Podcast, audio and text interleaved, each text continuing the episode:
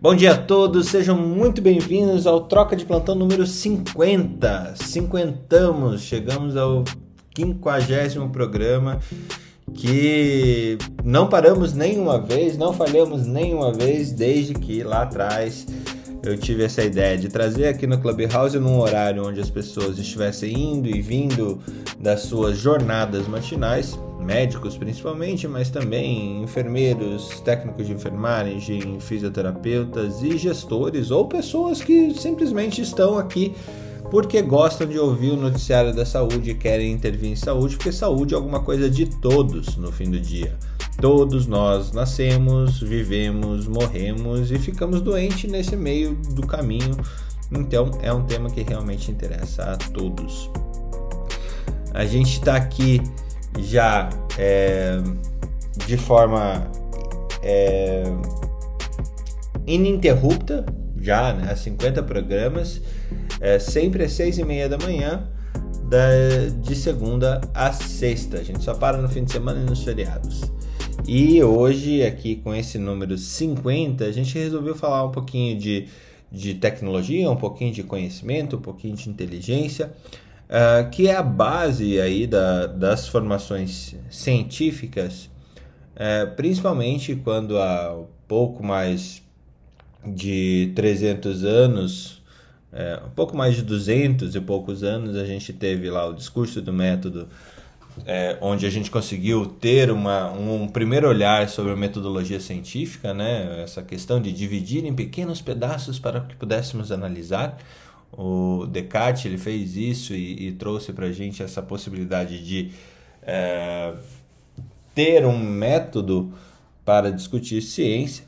E depois, ali, pouco tempo depois, pouco mais, acho que não dá 100 anos, uh, a gente tem a invenção, a reunião do New England Journal of Medicine em 1812, se eu não me engano, é, onde a gente teve a primeira é, o primeiro, a primeira revista científica publicar que, que trazia é, artigos que eram revisados por pares no intuito de comunicar ciência médica. E a partir disso, a gente viu toda a revolução tecnológica que a medicina, a saúde e tantas outras áreas do conhecimento se desdobraram ah, para poder dar conta desse entendimento, do entendimento da quantidade de informação que o mundo tem ainda para nos passar e que a gente ainda tem para descobrir. Então, no intuito é, da academia médica, primeiro de falar o que a faculdade esqueceu de contar e depois é, transformar a forma como o conhecimento ele translada entre uh, dentro da ciência e fora dela, a gente está aqui no nosso episódio número 50. Eu vou começar ali por baixo, ali pelo Jair, que entrou atrasadinho, mas. Atrasadinho não, entrou por último, é, mas não atrasado. É, para dar o nosso bom dia, contar a nossa fofoca e as percepções aí que ele tem sobre o como está é, essa translação do conhecimento, principalmente na área dele, que é a pediatria, ou dentro da medicina mesmo? Como que você acha que está essa situação, Jair? Bem-vindo. Oi, Fernando. Bom dia a todos aí. Prazer, né? 50 programas, 50 manhãs. Muito legal. Isso é um horizonte promissor de que não, não retrocede mais. Eu acho que talvez até a ciência vai mostrar isso. A gente não, talvez não volte mais para trás, né? Daqui é só para diante mesmo. Mas parabéns pela sua abnegação, pelo seu empreendimento, né, de é, agregar todos esses saberes, todos esses conhecimentos de colegas e não só na medicina e fora dela também. É, bom, minha visão sobre o quanto a ciência ajuda e ajudou o passado mostra e ajuda e vai ajudar com certeza cada vez mais, né, o ser humano. É, é que a gente vê que quando a gente se pauta e se baliza por ela, né, a maioria das vezes é, os resultados tendem a ir para um fecho sempre melhor. É, isso é um primeiro, acho que um primeiro ensinamento que a ciência traz. Eu só queria, acho que de fofoca, eu não te ouvi, mas ontem eu tive bastante problema de conexão. O que me chama a atenção, Fernando, é se não, não implantaram, já que falam tanto de algoritmo né, na, nas redes, na, na internet, se não implantaram, se, se o Joe Biden não estava ouvindo o Clubhouse aqui, o, o, o, troca de plantão, sobre as, as empresas que produzem vacinas, né, com a quebra de patente que ele é, meio que está afim de estabelecer. E eu já ouvi ontem, acho que um desabamento né, das ações da Pfizer, da Moderna, então talvez a dica dada aí pelo seu Felipe, né, que falou das ações, das blue chips, né? É, eu acho que precisamos tomar cuidado que a gente está sendo monitorado pelo Biden aqui. Bom dia a todos e vamos nessa. É, muito bom, muito bom. Pra você ter ideia, a gente até comentou sobre isso ontem, Jair. É, a, na sexta-feira, cadê? Que era o, o na segunda-feira, na, segunda ou terça-feira que a gente tinha falado sobre esse assunto, a ação tinha chegado a 54,86. Ontem fechou a 51,80. Ela está com um déficit aí de 3,43% na Pfizer, na Moderna. Eu não sei, deixa eu ver. Moderna. Stocks. A, mo a Moderna não fez nada. Sim. Biotech. Biotech? É, porque a Moderna é... Não, peraí. Ah, não, peraí. Faz, Moderna faz... é uma. Moderna, Moderna estava 95,34 no dia 5 de maio. No dia 6 foi para 77 e ontem fechou 84. Então aí pegou quase 10% de, de queda. É, pesado, pesado. muito bom, Jair. Muito obrigado. Fernando, só vou interromper aqui rapidinho para eu já entrar no, no procedimento. Só mesmo, mais uma vez, para dar bom dia a todos e parabenizar a Academia Médica pelo troca de plantão, que hoje a gente está nos cinquentinha e que tem sido, como eu falei antes, um grande aprendizado, um relaxamento, umas trocas que têm sido muito positivas para minha vida e certamente para todo mundo que está aqui, que está nos ouvindo, tá? Então, bom dia a todos e parabéns mais uma vez. Que isso, Mário. Eu só tenho a agradecer, porque é, quando eu recebo feedback a respeito do troca de plantão, tem muita gente falando, putz, cara, é, que nem a, a, gente recebeu esses tempo atrás a Luciana falando. É, ah, vocês estragaram o Clubhouse para mim, porque nenhum outro programa é melhor do que o de vocês. Isso foi ótimo. E, e ter vocês aqui, assim, pessoal, o, o, o, o pessoal que está aqui em cima falando, a gente não tem nenhum relacionamento com a empresa Academia Médica, não, não tem nada disso. As pessoas se reuniram porque a gente fez e as coisas foram acontecendo. E, e, a gente criou um monstrinho aqui que a gente abre espaço para ter diferentes pontos de vistas, é, com diferentes conhecimentos, com diferentes é, origens de mundo e visão e referenciais diferentes, para ter uma visão mais ampla, trazendo conhecimento, a bagagem que todo mundo traz é, das suas formações é, pessoais, científicas, profissionais, para poder é, simplesmente estar tá aqui, comunicar e doar conhecimento. Eu acho que esse programa ele é tão bom, o Troca de Plantão está sendo tão bom, porque vocês todos, Mari, é, doam esse conhecimento de forma é, livre, espontânea, é, porque bebem do conhecimento de todo mundo que está aqui também. E a gente faz isso que mesmo em, em temas espinhosos, a gente consegue fazer isso de uma forma muito gostosa, muito gostosa. E, e adicionalmente, Fernando, a gente consegue se atualizar aqui é, em assuntos relativos, vamos falando é, em medicina, de várias áreas. Então, eu acabo me estimulando a, a ver artigos é, é, é, é novos, novidades na área de cardiologia, na área de infectologia, neurologia, não apenas da minha área, que é gastroenterologia. E isso é um ganho, assim, absurdo. Então, é, é um outro presente que o Troca de Plantão faz com a gente. Além das notícias é, é, do mundo gerais, a gente tem essa parte acadêmica, a gente começa a se atualizar em todas as áreas. E isso é bem interessante. Sabe, sabe que isso que você falou, Mário? Eu vou atrasar teu exame aí com essa conversa. é, sabe que isso que você falou? É, tinha uma fala que a gente tinha, ah, a medicina é una, a medicina é uma só. A medicina é complexa, a medicina são 55 especialidades aqui no Brasil. É, além dessas 155, são 120, 130 áreas de atuação.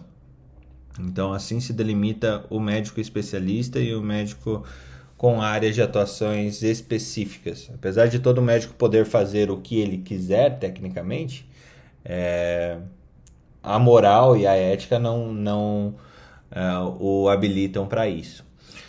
É, e apesar disso, é, essa segmentação toda, fazer o, o, que o Descartes mandou fazer lá atrás, vamos separar em mínimas partes para poder entender, ela acabou afastando demais as especialidades, principalmente quando você tem uma necessidade de compreensão do todo.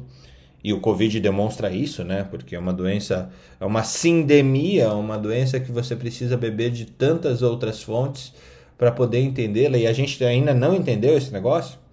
Então, eu acho que um acerto aqui realmente é a gente sempre estar perto é, de pessoas que sabem mais do que a gente em umas áreas, mais do que a gente em outras áreas e fazer esse, esse caldo gostoso de, de, de conhecimento que a gente faz aqui pela manhã. Obrigado a vocês. Ok, para finalizar, agora vou entrar em off mesmo, infelizmente. Não poderia deixar de dar minha fofoquinha do dia, da, exatamente do que você falou aí, de uma área que não tem nada a ver com a minha área de especialização. É aquele artigo que eu mandei ontem para vocês do Nature, que fala de um algoritmo de inteligência artificial com é, para eletrocardiograma, que é um exame simples, rápido, fazendo em pacientes de rotina e para detecção de, de fração de ejeção, de baixa fração, fração de, de ejeção. E achei bem interessante. Aí depois você aprofunda aí com os cardiologistas e traz mais notícias para gente. E um bom dia a todos. Muito bom, Marilé. Bom dia. Excelente dia aí para você. Um, deixa eu ver. Débora, Yumi, tudo bem contigo? Obrigado. Obrigado por estar aqui conosco e uh, aceitar esse desafio que a gente nem sabia que ia chegar nos 50. Ah, você tá romântico hoje, hein? Quero ah, ver no 50, tô... na carinha 51. Se a gente bêbado. É, a gente pode começar o 51 hoje à noite, né? Aquela coisa. É. Vamos sextar. Então, é, olha, é, falar o que, que de inovação me impactou é injusto porque eu não fiz aquele curso que você está dando lá na Academia Médica da História da Medicina. Mas, assim, pensar estetoscópio, pensar na telemedicina foram duas coisas que mexem muito comigo. Porque o esteto eu uso até hoje, né, que é uma baita de uma inovação, e a telemedicina tem me ajudado pra caramba com essa pandemia, assim, de uma maneira que é incontestável. Então, eu posso falar desses dois instrumentos. Em relação à fofoca para a coccidioidomicose,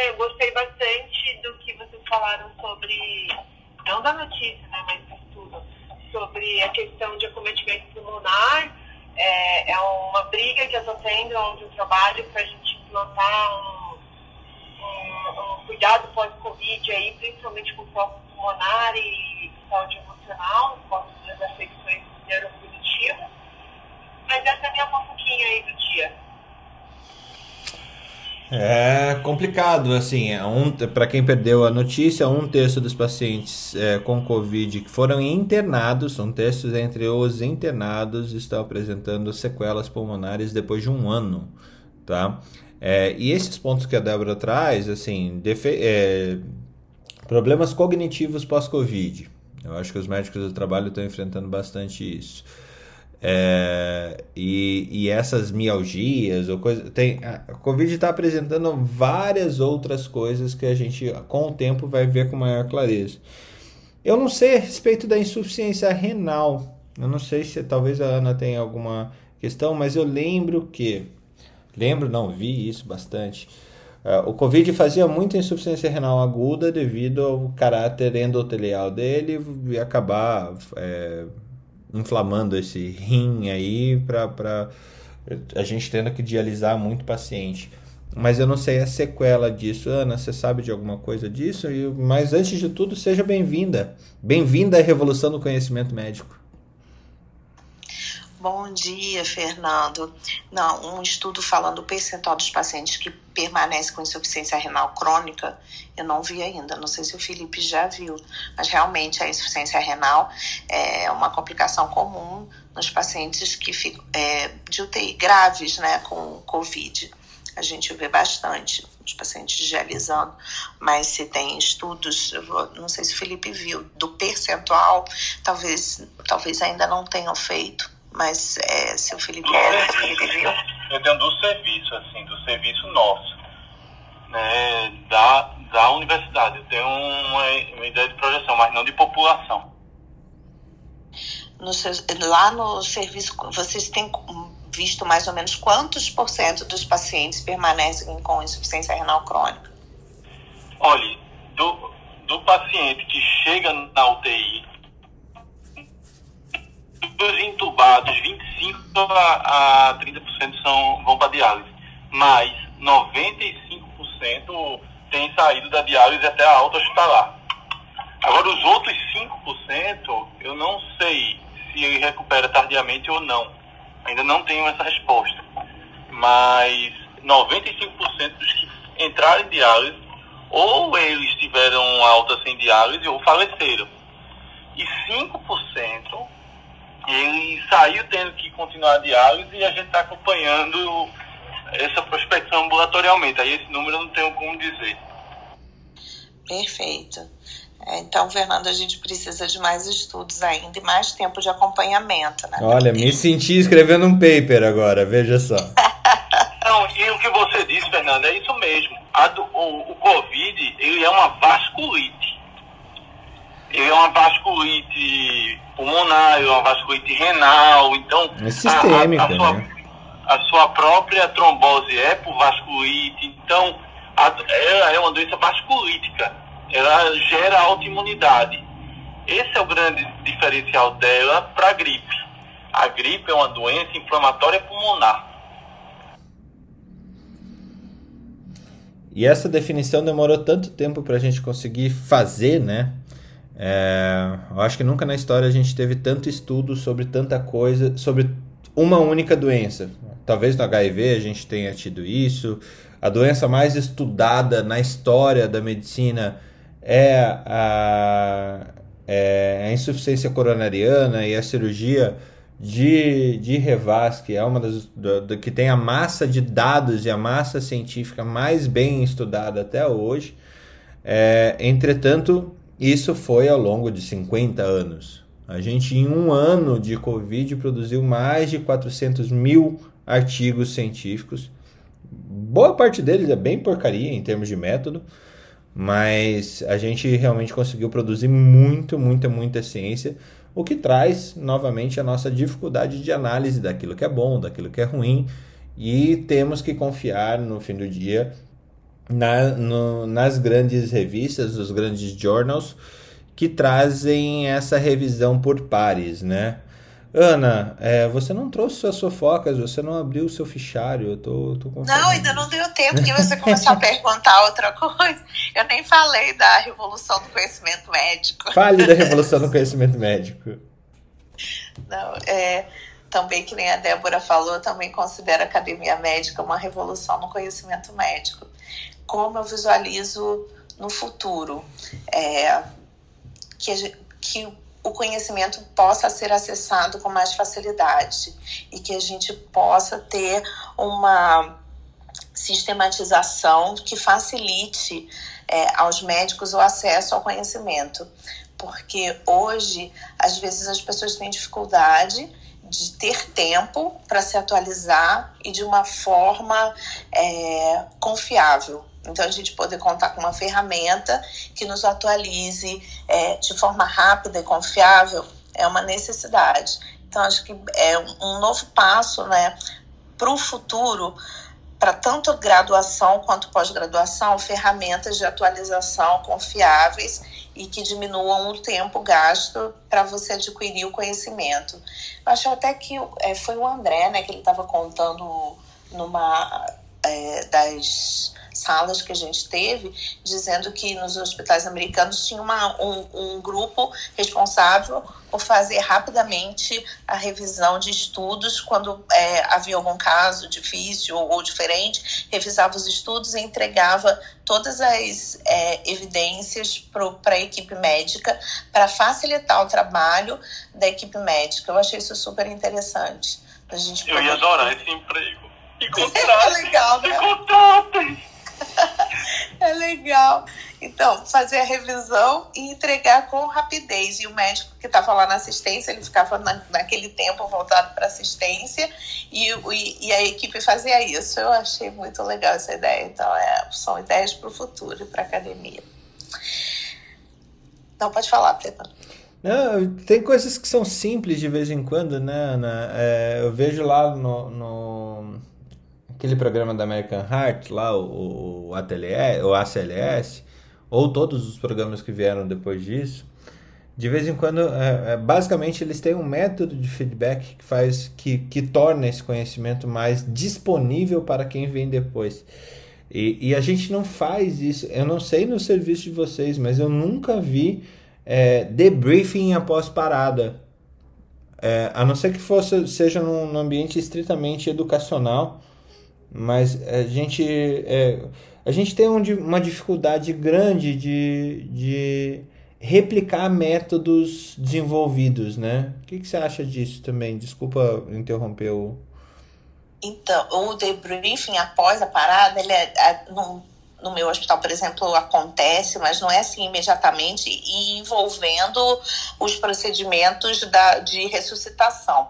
É, mas existe de revisão no prontuário e discussão do que aconteceu na comissão de óbitos, né? Então, em geral, a comissão de óbitos faz. Aí a gente revisa todo o prontuário, vê se a causa do óbito foi uma causa evitável ou não. Se algum erro for identificado, a gente tem que entrar em contato com as pessoas e fazer toda uma correção do problema para que nenhuma falha volte a ocorrer. Então, isso, as comissões de óbito fazem isso, mas não de parada, realmente na, no, na, na parada não. Acho que não dá tempo pelo volume de coisa que a gente tem. Quando para a parada, eles estão discutindo. Né? Porque é tão estressante, né? Tão, tão. Como é que eu posso dizer? É tão intenso hoje em dia. Uh, você um processo de parada e nós temos uma dificuldade de autocrítica muito grande aqui no Brasil. Nós temos uma dificuldade de receber críticas para poder nos tornar melhor. Quando você recebe crítica, leva logo para o lado pessoal. Então, às vezes, depois de um momento estressante como é a parada, você fazer um briefing, a pessoa pode interpretar aquilo de uma forma danosa, quando não é. Você tem que entender que aqui é um processo de melhoria. Mas para você entender que é um processo de melhoria, você tem que saber escutar. Para você saber escutar, ah, nossa, você tem que também interpretar e saber absorver tudo aquilo ali e ver isso como uma melhoria. Uma vez eu chamei uma pessoa da, da equipe e falei algumas coisas assim, olha, tal coisa, tal, você devia não ter dito tal coisa durante a parada. Aí, mas você vem me criticar, eu sempre faço as coisas, eu me dedico, calma, não sei o que, eu digo, calma. Eu, eu tô fazendo isso só com você, sem ninguém ver. Eu tô fazendo isso porque eu vejo em você uma pessoa boa e que pode melhorar. E eu confio nisso, eu só tô fazendo isso por você. Agora, se você não quer também, eu posso parar de lhe dar esse tipo de feedback. Mas eu acho que isso faz você um profissional melhor. É, no ACLS, inclusive, tem orientação de como as ordens devem ser dadas, né? Que é, até onde você deve estar olhando, se é, você deve estar olhando nos olhos, falar de forma clara, é, de dar a ordem, a pessoa tem que responder a ordem e de, tem que ter definido os papéis de cada um no processo e a pessoa que recebe a ordem, ela, ela, além de repetir a ordem, depois que ela faz, ela diz feito tanta, tanta, é, tal dose, fiz 300 miligramas de amildarona. Então ela está falando lá o que ela fez. Então você, você fala, você que é o, o chefe, olhando nos olhos de forma clara, a pessoa também responde olhando nos olhos. Tem toda, tem até, até isso, esse de, nível de detalhe tem no ACLS. O que é Você já Hell's né? Kitchen? Oi, Felipe. É igualzinho. É igualzinho Hell's Kitchen. é igualzinho Hell's Kitchen. A diferença é que o, um, de um lado dá alimento, o outro dá revisão de óbito, se você errar. É, não, e o Gordon Ramsay depois da interpretação dele. Ah! no grupo azul o paciente morreu, então ele vai pagar uma prenda. E o grupo vermelho o paciente viveu. Disgusting. A, a prenda vai ser um processo judicial, só isso. É. Ana, Ó, fofocas. As fofocas. Agora deixa eu abrir o fichário. Ó, primeira fofoca de hoje Gente, eu não sei se vocês viram, os Estados Unidos voltaram a investigar porque ocorreram novos casos da chamada Síndrome de Havana.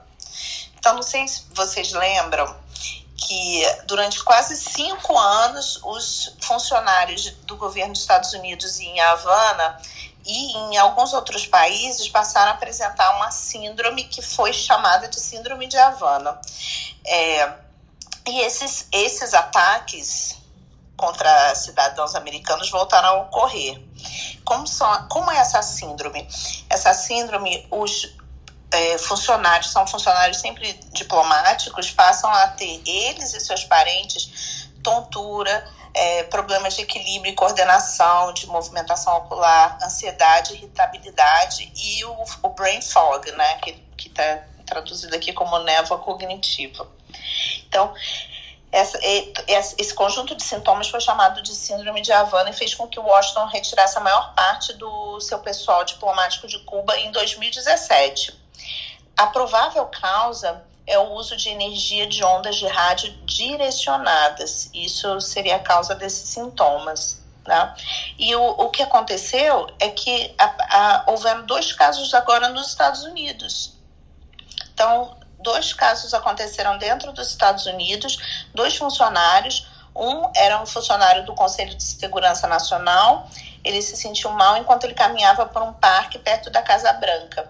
E em 2019, já uma funcionária da sede do executivo teve o mesmo desconforto quando passeava com o cachorro nos subúrbios de Washington. Aí os Estados Unidos está fazendo uma promessa de que vai identificar os responsáveis por esses ataques contra os cidadãos e vão responsabilizá-los. Então, essa é a atual situação no mundo. Tempos de Guerra Fria retornando. É... Outra notícia. Então, a gente estava conversando, voltando para a notícia da vacina de libera, não libera é, patente a Alemanha rejeitou a proposta dos Estados Unidos de é, retirar a de, de, quebra de patente, né? E isso porque, se a gente levar em consideração a, a vacina maior vacina do mundo atual, que é a da Pfizer, ela é Pfizer BioNTech, foi criada por dois alemães, é um casal, né, de turco-alemães que são, estão hoje entre os maiores bilionários da Alemanha. Então, a Alemanha realmente dificilmente se mostraria é, a favor da quebra de patente. Eles é, disseram que a proteção da propriedade intelectual é uma fonte de inovação e deve permanecer assim. É, agora, a, a, o contra-argumento é que isso poderia aumentar o acesso às vacinas nos países mais pobres. Mas é, os oponentes dizem que não, que isso pode ter, na verdade, um efeito indesejado, porque, na verdade, você é, teria um comprometimento da qualidade da segurança das vacinas, porque você daria a receita da vacina, mas não teria o método. E o que o mais difícil é o método, é, o acesso a ingredientes de qualidade para produção da vacina e o, o Parque Fabril, e que se fosse, que eles se comprometem a tentar fazer a vacina mais rápido. Mas é, é, o, que, o que as indústrias argumentam é que você teria uma diminuição da qualidade. Então, essa é a questão. Enquanto isso, os oponentes gritam que enquanto todo mundo não estiver protegido, o mundo inteiro vai estar é, sob risco. Ah, e além disso, ainda sobre a vacina, a, a, o ministro da Saúde da Alemanha, Jens Spahn, disse que o país permitiria que a vacina da AstraZeneca voltasse a ser administrada para todos os adultos e voltou atrás de uma decisão prévia de restringi-la a somente pessoas com idade de acima de 60 anos por causa dos coágulos sanguíneos. Então, essa, essa, é a outra notícia relacionada, essa já é falando especificamente da AstraZeneca, que a Alemanha voltou atrás e permitiu que todos os adultos sejam vacinados. Essas eram as minhas notícias de hoje. Muito bom, muito bom. Alex, bem-vindo à revolução do conhecimento médico, conhecimento da saúde. O que, que você acha que é o próximo passo para toda essa história aí de método científico e revolução de conhecimento que a gente tem desde Descartes, chegando na medicina dessa forma e suas fofocas. Seja bem-vindo. Oi, Fernando, tudo bem? É, desculpa, eu estava colocando água aqui no micro-ondas para fazer um chá aqui, só um segundo. Pronto, deixar ele ali.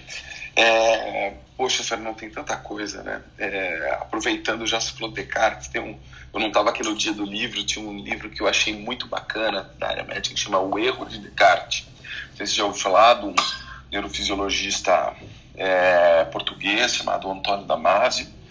E ele, ele tem, tem uma. fala muito do Descartes e ele conta até um pouco que essa ideia de cartesiana do Descartes foi, é, foi um erro dele proposital para que a medicina avançasse, né?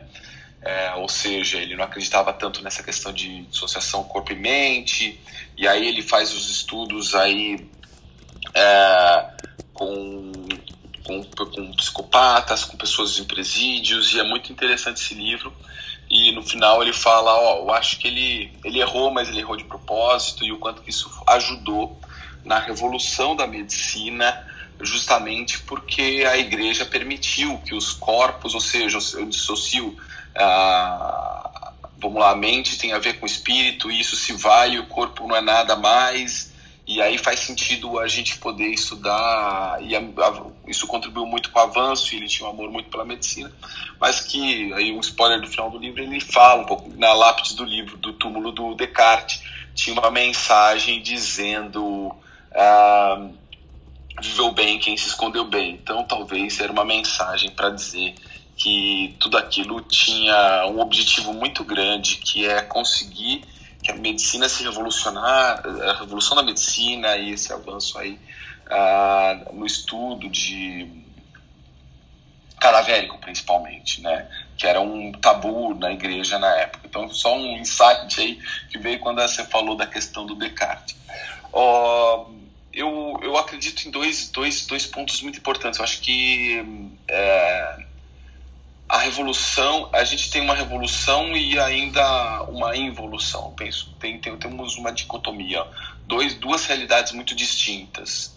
Uma em que a gente está evoluindo e avançando muito na medicina, e por outro lado, nós temos algo muito estagnado, e às vezes eu sinto até que pior, regredindo, principalmente quando a gente fala em Brasil, né, que é a população ter acesso a uma medicina de qualidade. É, eu até corrigindo um indicador que eu tinha falado para vocês em outros, outros, uh, outros momentos, a gente tem 50%, estava falando de 40, 50, 40, 60, por acaso eu encontrei um gráfico que eu uso nas minhas aulas que fala de 50, são, é 50% hoje dos médicos uh, não tem especialidade, né? E aí a gente discute de avançar é, na formação de criação de mais faculdades, se eu não consigo colocar especialidade. Lembrando que quando eu falo de especialidade, aí você falou um negócio muito interessante, Fernando, da gente é, dissociar do paciente como um todo, né, de olhar para o paciente como um todo. A, a, quando a gente fala de especialidade, não é porque eu preciso ir para a especialidade, eu preciso seguir para uma formação é, integral do médico que ele consiga e aí a especialidade é, consiga avançar nesse, nesse olhar do todo, que é a atenção primária, a formação na, na, na, na saúde da família, onde o, o, motivo principal de existência da especialidade é a relação médico-paciente. Né? E aí, quando a gente fala disso, a gente está confrontando o Brasil com 4% de médicos é, de família, que, que tem esse motivo de existir como especialidade, para países como o Canadá com 48%, Holanda 44%, Inglaterra com 29%, Estados Unidos com 32%. Então a gente tem aí um ponto para re, de revolução na medicina que começa lá embaixo. E a gente caminha no sentido contrário, aprovando faculdades que não têm qualidade, e aprovando e, e, o que a gente precisa é fazer uma revolução do ponto de vista de acesso à formação das especialidades e focada na necessidade é, é, que nós temos aí, né? Principalmente de mercado e tudo mais, né? Então acho que esses são os principais pontos. Outro ponto de evolução também para mim é, é, é, menos tecnológico, né? Eu acho que a, a medicina é, principalmente não, não só no Brasil, e a gente viu, acho que nos outros países tem uma, uma, uma, uma, uma questão muito grande, é o quanto que eu consigo avançar, o que eu, o que eu avanço na medicina com relação à, à regulamentação, à normatização, né?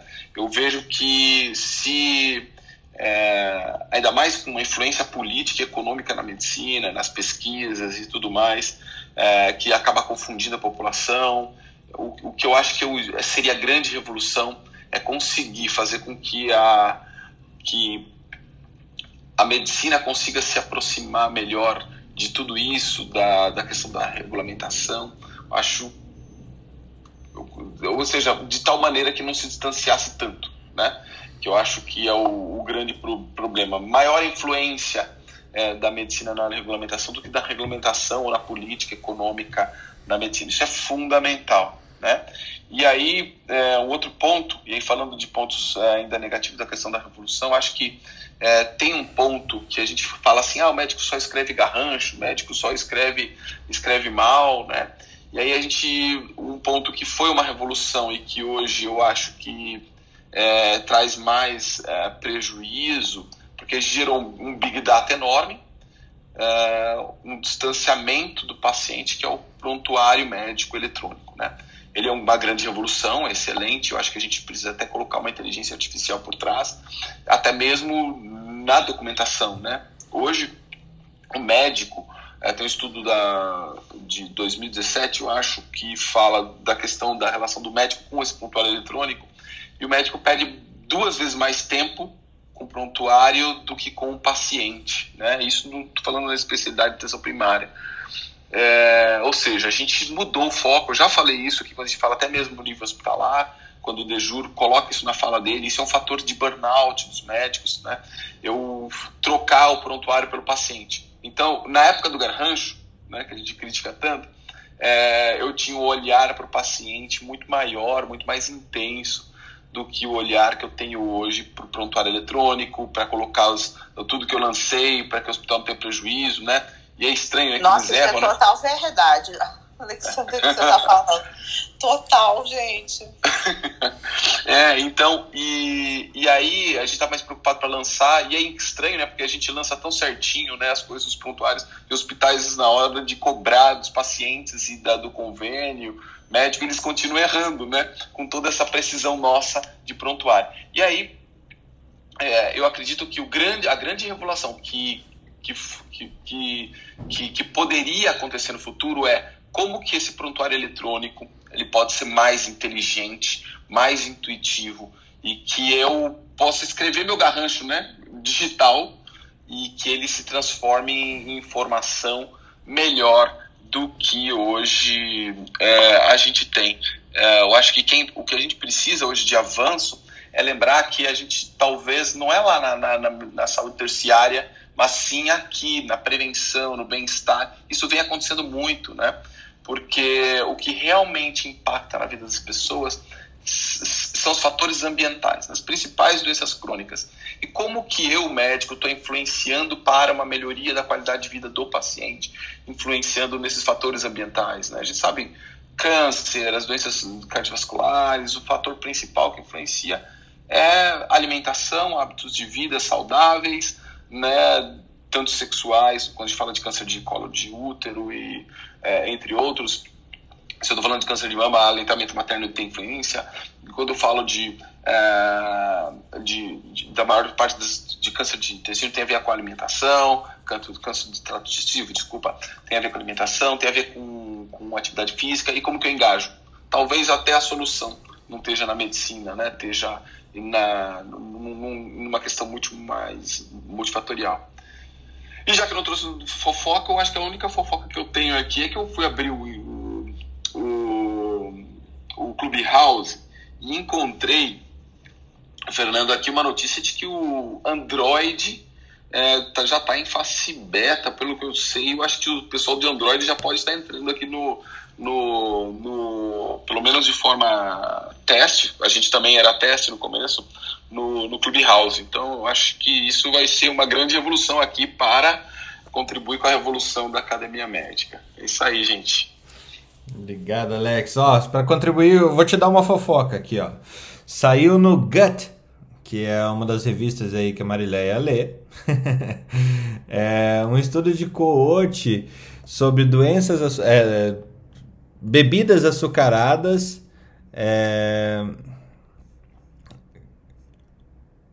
a, a, tomada de bebidas açucaradas durante a adolescência ou a vida adulta é, aumenta o aparecimento precoce de câncer coloretal entre mulheres. Marilé, essa vai para você. Eu sei que você não pode atender no momento, mas é tudo a ver. É, a epigenética é uma linha, é a fronteira do conhecimento que a gente está em, em termos de, de saúde hoje, que ainda não foi quantificada suficientemente para a gente é, ter situações mais específicas, mas tem muito, muito, muito a evoluir. É, toda a característica da epigenética, assim como da geriatria, que eu acredito que seja uma, uma, é, uma fronteira que a gente precisa explorar, porque a gente nunca ficou tão velho, então não existe massa de informacional suficiente sobre como envelhecer, como vai ser o envelhecimento com maior é, com maior saúde, né? Eu acho que quem investir aí na área do, do, do desenvolvimento da ciência em idosos, com certeza vai ter muito benefícios. É, só para eu não me perder aqui, Felipe Newton Jung. Felipe, bem-vindo à Revolução do Conhecimento Médico. Tá certo essa minha fila? Tá, né? Tá. Tá. Tá, tá. Bem-vindo à Revolução do Conhecimento Médico. Eu sou o primeiro, então tá certo, tá certo a fila. Ah, não, bem, eu só quero agradecer estar aqui com vocês. É, eu abri mão quando o Fernando me ofereceu um salário de 12 mil reais para estar aqui todos os dias, seis e meia da manhã, porque eu disse que faria isso com prazer e tudo mais. Quem é o Fernando? É... Porque eu não conheço esse. Não fui eu. Chefe, tudo bem. É, a gente combinou que não precisa ficar preocupado com isso. Eu estou fazendo isso porque eu gosto e tal. Muito obrigado. E, e, engraçado como são as coisas. Eu, eu escutava no Clubhouse um programa que abria todo dia às 7 horas da manhã. E aí, às 6 e meia, aparece o Fernando postando lá. Oi, eu existo. E aí eu entrei. E aí passamos a existir juntos aqui no Clubhouse. 50 episódios, né? No primeiro dia, quem diria? Mas no segundo dia em diante eu já sabia que isso ia acontecer. Terá o 100, terá o 500, terá o 1000, por motivos óbvios. Ah, nós estamos separando conhecimento, discussões em tempo real. É, eu me lembro de um professor meu que dava aula de transparência, a transparência estava amarela, das décadas que ele não mudava a aula. E hoje, com o conhecimento médico como ele é, você, conhece, você consegue saber do maior especialista daquele assunto de, de informações em tempo real. O professor hoje é bombardeado pelos seus alunos. Isso é espetacular. Esse é o novo desafio. Isso, a, a absorção desse conhecimento e a velocidade é o que vai diferenciar os profissionais na próxima década. Porque se você também não sabe filtrar e trazer para a prática, você só está apanhando do conhecimento. E a, eu vejo na academia médica uma coisa que eu sonhei em existir, mas não fui capaz de tornar real. Fui insuficiente. Mas ainda bem, ainda bem que tem uns malucos que conseguem fazer isso se tornar real. E o pior é que esses malucos escutam a gente e colocam a gente aqui em cima para falar. E aí dá nisso. Estamos aqui. E fofoca. Eu estava ontem aqui vendo algumas coisas interessantes, mas no mínimo ontem estava falando, o Pazuello pediu para um habeas corpus para não ir falar na CPI. Tem uma, eu sei que isso vai ficar gravado, mas tem uma frase aqui em Pernambuco que, que diz o seguinte, que quem tem cu tem medo. Eu fosse eu fazia eu também teria medo. Porque ele sabe o tamanho de informação que ele tinha em mãos e do que aconteceu e do que ele deu ordem. Né? E outra coisa, Nova York, chefe, está oferecendo a vacina da Johnson Johnson faturista. Quem quiser ir turistar em Nova York, eles vacinam. E é uma dose única. Então, eu, assim, já que eu abri mão do salário da academia médica, o senhor podia promover um encontro da gente lá na, na em Nova York. Em Nova York. Aprovado. Entendeu? Acho que ninguém irá se opor. Talvez a maioria vai fazer colonoscopia e tal, e não vai poder ir. Mas a gente, de boa, a gente pode ir. Viu? A, a Ana é mais perto, né? Porque da Irlanda para Nova York é o quintal dela, né? Os irlandeses fogem tudo para Nova York sempre que não, não passam fome lá. Mas o mais importante que tem sobre a tecnologia e a medicina é o seguinte: as pandemias, a, a, a como é que se diz, a, a peste negra matou um terço. Se fosse números atuais, seria 3 bilhões de pessoas mortas. A gripe espanhola matou, ah, se não me engano, 5 foi 10%, 5% da população. Em números atuais, seriam 450 milhões de pessoas mortas.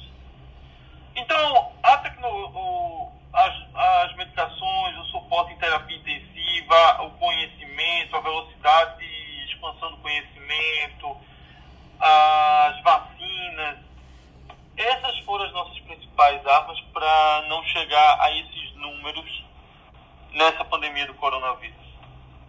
Se não fosse todo esse conhecimento e essa tecnologia agregada durante os séculos, nós teríamos a morte de 3 bilhões de pessoas. Então, quando o conhecimento está aí, às vezes a gente ignora que ele existe, mas ele está. E as consequências são visíveis.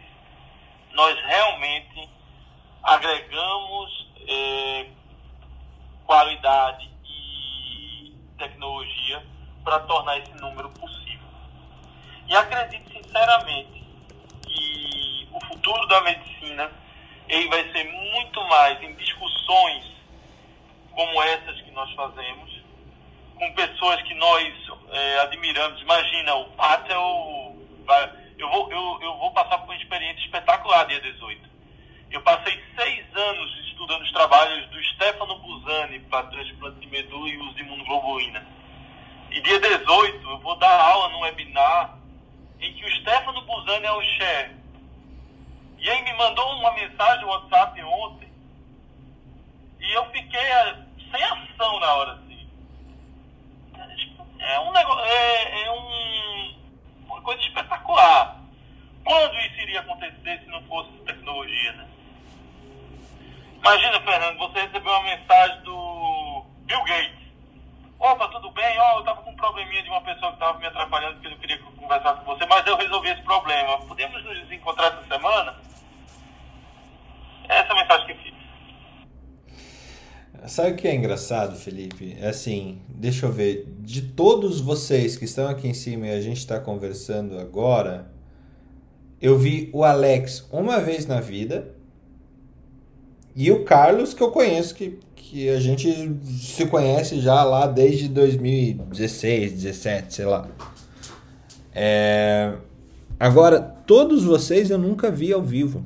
Todos vocês que estão aqui com 50 trocas de plantão, a gente nunca se encontrou. A gente nunca. Você conhece meu chefe. Eu, eu conheço o teu chefe, mas eu conheço por causa da, da comissão do médico jovem lá no CFM que ele fazia parte. Mas é isso, é assim, é, a possibilidade que a gente tem. A possibilidade que a gente tem de fazer o mundo ser maior é, do que do que ele era com essa tecnologia é muito grande, mas traz também algumas coisas que ontem um amigo me ligou e eu quero trazer isso para para discussão é que quando eu fiz medicina, quando vocês fizeram medicina, a gente tinha admiração por algum professor ou por alguma pessoa que foi foda pra caramba, assim. É, aqui em Curitiba, no hospital que eu, que eu, que eu estudei, tinha o cara que fez o primeiro transplante cardíaco do Paraná, tinha o cara que fez o primeiro transplante renal do estado, o primeiro diálise peritoneal do Brasil. Tinha uns caras assim que eram as sumidades. E esses caras, eles eram seguidos pelos acadêmicos, pelos estudantes de medicina, ainda como é, era onde você mirava. Eu quero evoluir, eu quero estudar, eu quero crescer para ter um impacto semelhante ao que esse cara fez na, na vida dele como médico. Tá? Essa era a aspiração. Não sei se para vocês era assim, mas aqui era. E hoje, uh, o que esse amigo trouxe, eu acredito que possa. É, é importante da gente colocar, ele, ele, sugeriu até da gente fazer um paper sobre. É, uh, como, como mudou o referencial. O referencial, o referencial virou realmente quem faz um Instagram melhor quem faz uma comunicação melhor. O cara pode ser uma porcaria em termos é, científicos, para dizer a verdade, em termos de experiência, em termos de. de. de. É, de medicina mesmo, né? Só que é, esse referencial mudou. Oi, Lúcio. A gente fala de atualização e o Instagram criou um sininho agora para as pessoas seguirem, né? Mudou as métricas e agora tem um sininho lá igual do Clubhouse. Até isso estão tentando roubar. Daqui a pouco vai ter um Clubhouse lá uh, dentro do, do Instagram só para tentar mobilizar as pessoas aí nesse, nesse universo. Mas é bem isso. E esse túnel ele impacta na vida física é, o tempo todo. Newton, Bem-vindo à Revolução do Conhecimento Médico. bom dia, bom dia, Fernando, bom dia a todos. Cara, que tema, hein? Realmente, tema espetacular aqui para ser discutido. Eu queria é, falar um pouquinho também sobre a minha experiência aqui no Troca de Plantão, como cheguei aqui, né? Eu, igual o Felipe, eu acompanhava uma outra sala todo dia, 7 horas da manhã, que até era sobre marketing. É, e aí, desde que surgiu a troca de plantão, que eu entrei a primeira vez aqui, nunca mais saí, cara. Então, nós já vamos aqui por 50, lógico, eu não tô desde o começo, mas já tô um bom, bons episódios. E eu já disse aqui, é, para mim é a melhor sala do Clubhouse disparados, sempre. E por que isso? E eu fico tentando entender esses fenômenos. É, pessoal que não me conhece aqui, eu não tenho nenhuma relação é, comercial, nem nada aqui com ninguém aqui dentro. Eu venho aqui simplesmente porque eu acho a discussão de pessoas inteligentes demais, que pensam muito fora da caixa, né? pensam dentro da medicina como, como pesquisa, não é aquela coisa é, também totalmente é, underground, né? É, é são conhecimentos médicos, científicos e discutidos de uma forma bem é, dinâmica e diferente. Eu encaro até essa sala, Fernando, como aquelas discussões de caso que a gente tinha na faculdade, né? Se traz os artigos, aí as pessoas começam a fazer discussão, só que é uma discussão, imagina, que envolve é, o Brasil todo, porque uma das grandes revoluções da humanidade foi o que o Felipe falou, a questão da comunicação, né? Então nós estamos hoje com a comunicação mundial, então aqui tem gente que vem de outros países para poder discutir aqui conosco, brasileiros fora do Brasil, que é uma experiência também bem interessante para quem está aqui. Então acho que isso, é, esse conjunto de mentes é, brilhantes, porque aqui realmente eu, eu não vi, aqui só tem nível muito alto de conhecimento. Quando se juntam aqui para falar, né, espontaneamente, eu venho aqui espontaneamente todo dia, porque eu gosto. E isso é o que faz a gente ficar, né? Porque cada dia é um tema é, digamos assim, interessante, sendo, sendo discutido por pessoas interessantes. Eu acho que esse faz o sucesso do Troca de Plantão da Academia Médica, e vão, vão vir certamente 500 mil é, episódios. É, eu, eu, eu, eu, gosto muito da história, de história de um modo geral, de história da medicina. Dá preciso fazer seu curso lá, já li bastante coisa. Eu pensando na evolução do conhecimento médico, eu fico aqui pensando o que, que impactou mais, né? O pessoal falou aí de estetoscópio, criado por Len, é, Lenec, né? Tem o eletrocardiograma também, que foi pelo Eindhoven, que já vai para 120 anos, um método simples que ainda hoje a gente usa. É, a, a, a, a, anestesia, por exemplo, que para mim foi um dos grandes, assim, das grandes revoluções que a medicina teve. Imagina se, como é que ia ter cirurgia hoje sem ter a, a, anestesia, né? Que a gente aprende que foi um dentista, o, Morton lá, mas na verdade não foi, né? Foi um médico mesmo, o, o Crawford Long, em 1842, que foi quem fez a primeira anestesia mesmo. É, o, o, dentista ele fez a primeira demonstração pública, né? O Morton, aliás, Thomas Morton. É, a questão do validado por pares, né? Isso é sempre muito importante trazer. Isso, exatamente. O Morton ele fez a primeira demonstração pública no Massachusetts General Hospital, né?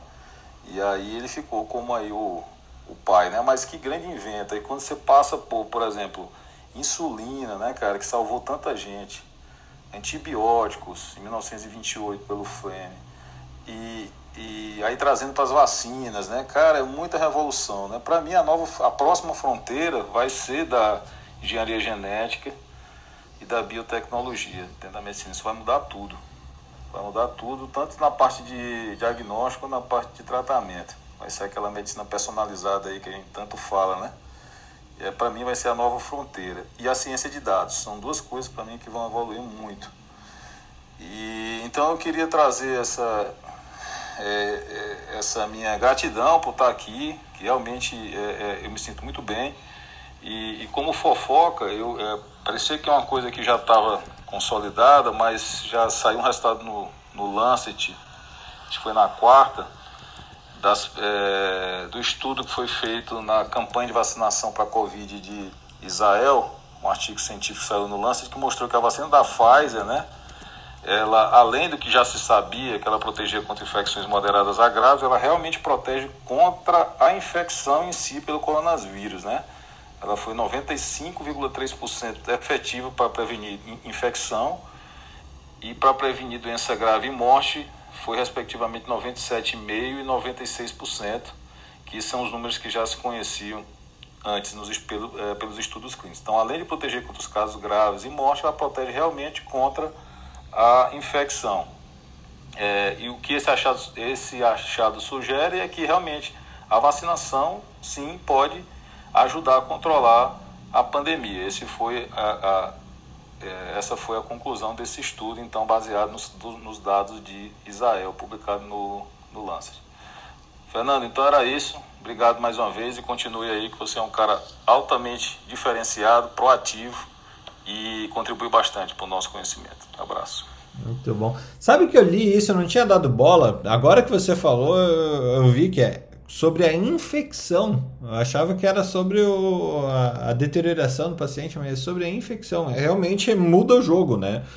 Você ser 95% eficiente contra a infecção, cara, pode vir quebra de patente o caramba para cima dessa vacina, porque primeiro que a barreira de entrada do mercado deles é altíssima, né? Não, não tem tecnologia replicável para você repetir a vacina da, da Pfizer em, no Paraguai. Uh, não, não tem como, né? E, e essa possibilidade de, de pre, prevenir a infecção realmente em 95% é incrível. Jung, bem-vindo ao conhecimento, à revolução do conhecimento médico número 50. Bom dia, Fernando. Bom dia, pessoal. Obrigado pela oportunidade de estar aqui. O tema é incrível mesmo. É, eu acho que a gente está vivendo essa revolução já. E eu acho que ela necessariamente passa por uma mudança de mentalidade, falando de educação mesmo, tanto do aluno quanto do professor, assim. É, acho que o aluno tem que enxergar que ele é o cara que tem que tomar as rédeas agora do próprio aprendizado, assim, abandonar aquela aquela postura passiva é, de só assistir aula, terceirizar a responsabilidade pelo conhecimento. Estou vendo muitos alunos extremamente frustrados e decepcionados com com essa coisa do ensino à distância o tempo todo. É aquele processo que a gente chama de, de aprender a aprender, sabe? Não só ficar recebendo o conhecimento dos outros, a informação está disponível em todo lugar, qualquer um tem acesso a ela. E sempre que eu converso com, com alunos, assim, eu, eu, eu os aconselho em dois aspectos, assim, se dediquem a aprender o básico, tá? O básico não no sentido de do que é simples, não, porque o básico às vezes é muito complexo. Outro dia acho que foi ontem, alguém falou, ah, Jung, me explica aí a, a cascata da coagulação e tal. Cara, eu... me explica aí então, a cascata eu... da coagulação e depois me, me explica a cascata inflamatória, por favor. Então, cara, isso é um e conhecimento... o ciclo de Krebs também. Esse é um conhecimento que eu, que eu acho que se enquadra totalmente na definição de conhecimento básico, assim. É uma coisa que é básico, né? faz parte do, do, do, do conhecimento fisiopatológico. Ele não muda, né? ou ele muda muito pouco. A gente vai agregar no máximo algum, algum, alguma coisinha nova ali, mas a cascata da coagulação sempre foi daquele jeito, provavelmente sempre será.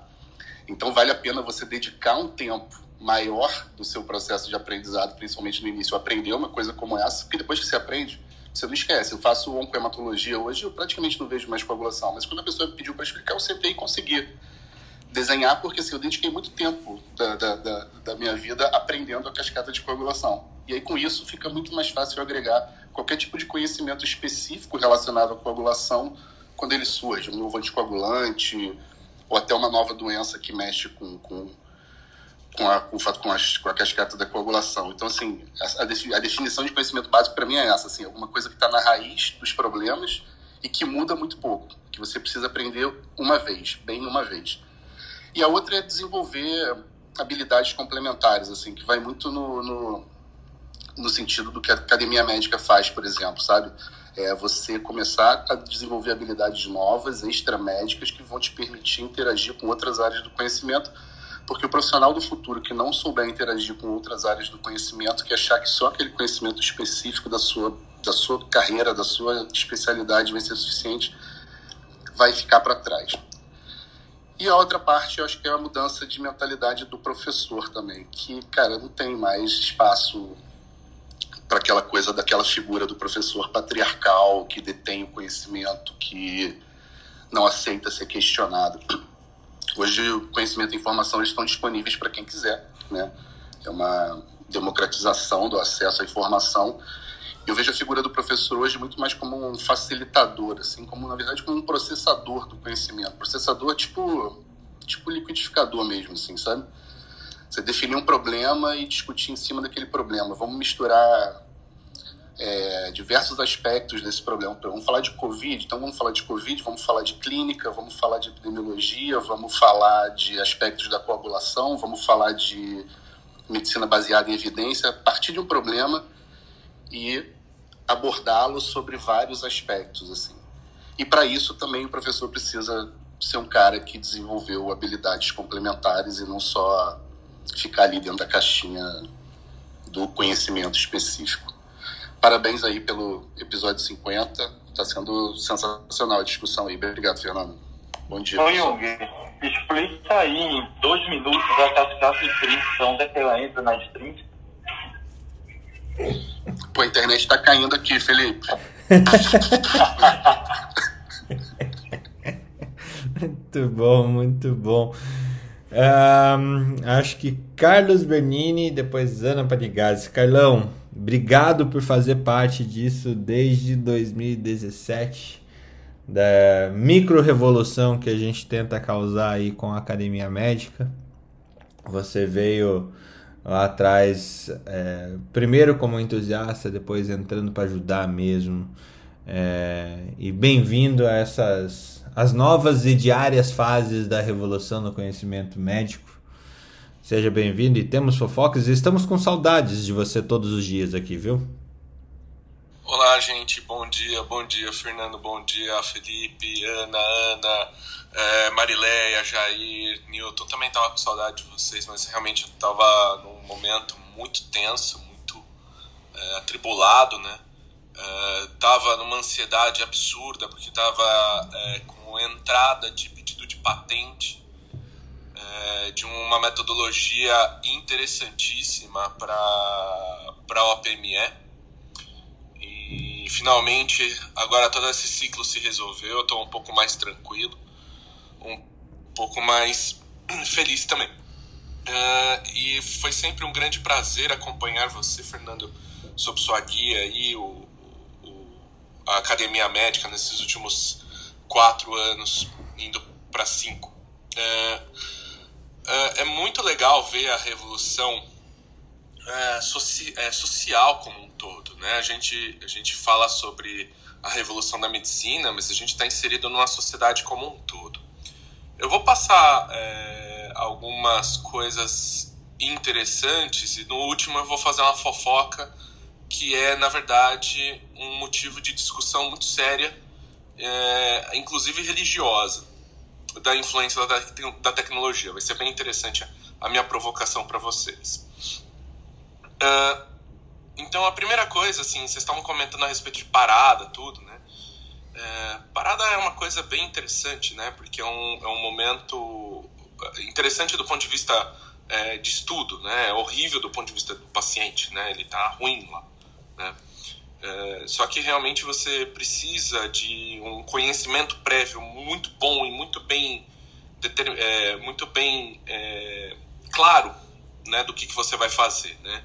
E aí eu acho que esse é o grande ponto do, do, das técnicas do ACLS, do, do pause e, etc., que faz com que você tenha um método simples né, e extremamente lógico do que, que você deve fazer passo a passo. Né? Então eu acho que o grande mérito disso tudo é, é esse ponto, né? É, mas não é fácil aplicá-lo na prática, né? Eu, eu acabei acompanhando, eu fiquei sete anos e meio na, na UTI de pós-operatório de cirurgia cardíaca pediátrica lá da BP, de São Paulo, e lá a gente consegue entender bem, vivenciar bem essa parte, né? E o que a gente percebe é que realmente uh, existem duas coisas fundamentais. Primeira, é um conhecimento muito forte, muito bom, inclusive das patologias, não só da metodologia, a ATLS, a, o pause, etc. Você tem que saber entender muito bem a patologia que na qual o paciente parou, né? E não entender essa patologia gera uma primeiro grande viés na hora da parada, que é a insegurança, tá? E por melhor líder que você seja, que é a segunda qualidade que você precisa adquirir como skills para controlar uma parada de forma eficaz, é, fica estremecida, mesmo que você seja super líder. Se você não tiver o conhecimento básico, exatamente aquilo que o Jung estava falando, você não vai ter a segurança de você conduzir uma parada de forma eficiente. E não adianta fazer o pause tudo, você vai ser ineficiente. Né? Porque a sua equipe vai começar a bater cabeça. E não vai ter jeito. Uh, outra coisa que eu queria comentar a respeito disso foi uma experiência que eu tive lá em, em Londres, quando eu estava no Great Ormond Street Hospital, e que na sessão de mortalidade tinha ocorrido que a enfermeira tinha feito uma dosagem de Tilenol EV, o mesmo do VO, que é praticamente 100 vezes mais, ou 10 vezes mais, agora não lembro muito, porque a gente não tem Tilenol é, EV aqui no Brasil. E a criança realmente ficou mal, tudo, não sei o quê. Uh, o chefe do hospital virou para chefia da enfermagem e não falou assim quem foi. Ninguém queria nem saber quem foi. A única coisa que ele virou para ela falou assim: precisamos rever nossos protocolos para que isso não aconteça mais. Então, uh, é, é, bem interessante essa, é, é, esse, esse lado de que a gente uh, deve começar a criar, de fato, sistemas e processos para que, mesmo quando aconteça erro, esse erro não seja propagado, não seja, é, não, não ocorra de fato. Né? E, é, e depois conversando com o chefe, ele falou, não adianta a gente sair metendo o dedo na cara das pessoas porque não funciona, né? E realmente o que a gente consegue ver aqui de, de fato é que o método, é, é, a gente cria métodos para que sempre ocorra uma eterna vigilância de que está tudo sendo feito de forma correta. Né? Então isso foi realmente uma coisa super interessante e eu estava ainda na época da faculdade tudo quando eu fui para lá, então é, contrasta muito do que, que é a faculdade no Brasil, né? é dedo na cara, né? Infelizmente. Uh, com relação à, revolução do ensino médico, uh, eu acho que a gente está passando por um, um processo muito é, é, assim. Uh, as pessoas estão mudando o que o que elas desejam, né? E, e isso tudo vem com uma sequência muito grande. Eu acho que eu não vou conseguir é, sintetizar isso de forma adequada hoje. Talvez eu tenha que trabalhar um pouquinho mais para sintetizar isso. Mas alguns elementos que eu vejo. Então, a desvalorização do médico, isso atrapalha muito. Tá? Porque uma vez que você desvaloriza o médico, você faz com que ser médico não é sexy, não é atrativo, não é atraente, né? para a população em geral, porque as pessoas, é, de certa forma, a gente na sociedade a gente joga um jogo chamado matching, ou seja, as pessoas, ou seja, as mulheres e os homens vão procurar parceiros, etc., do jeito que, ele, que eles desejam, né? E quer queira que não, é, você ter uma boa profissão e etc. é sexy, tá? O médico está deixando de ser sexy, ponto. Não tem jeito. E isso faz com que as pessoas que procurem ser médicos é, tenham, é, mesmo que elas tenham toda uma coisa, elas vão procurar dentro da medicina o que, que é mais sexy. E hoje, o que, que é mais sexy? É ser Instagram, é ser blogueirinho. Não tem o que fazer. Faz parte do que a gente vê em 2021. Então eu acho que a gente tem que começar a botar um pouco a mão na cabeça e, e perceber o que está acontecendo nesse ponto de vista. É, em, em termos de quais são as influências que a gente coloca aí no jogo social em, é, do que, que a gente transformou nossa profissão e o que, que a gente tem de impacto nela no, no jogo social. Acho que isso é uma coisa bem interessante, mas isso, de novo, eu tenho que reformular na minha cabeça aqui, matutar mais, mastigar mais, porque tá parecendo uma pepita gigante de, de carvão. E, e por último, que vem a, a minha fofoca e, e, e uma provocação, é, é o seguinte, eu estava lendo que o pessoal conseguiu desenvolver um, uma inteligência artificial que consegue ver se as vacas e os porcos estão felizes, tristes, todas. E a provocação vem, qual será a, a, a importância e, a, e o impacto disso no mercado kosher?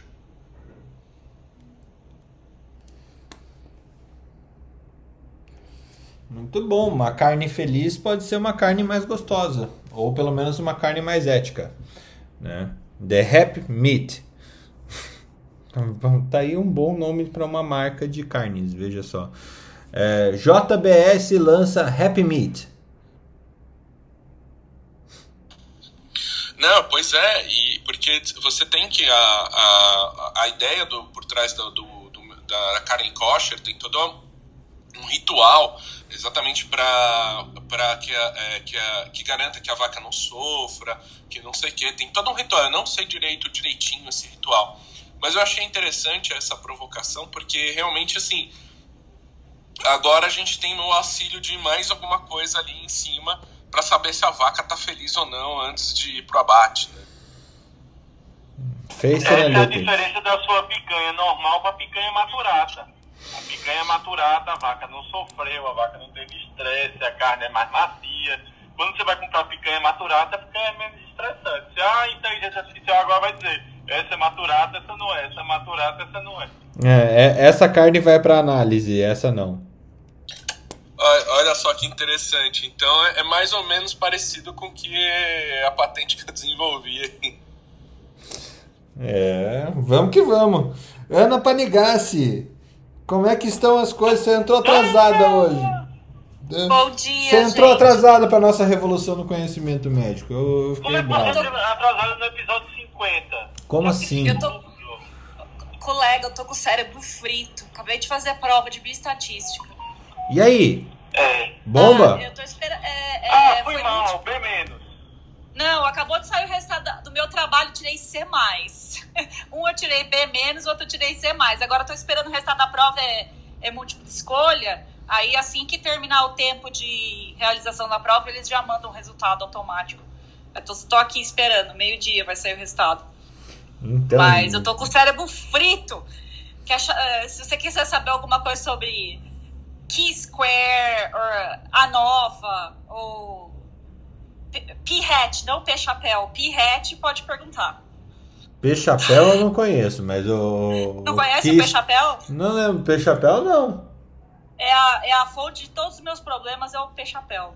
É o, é o E a resposta é 0,05? 42. Isso, a resposta é 42.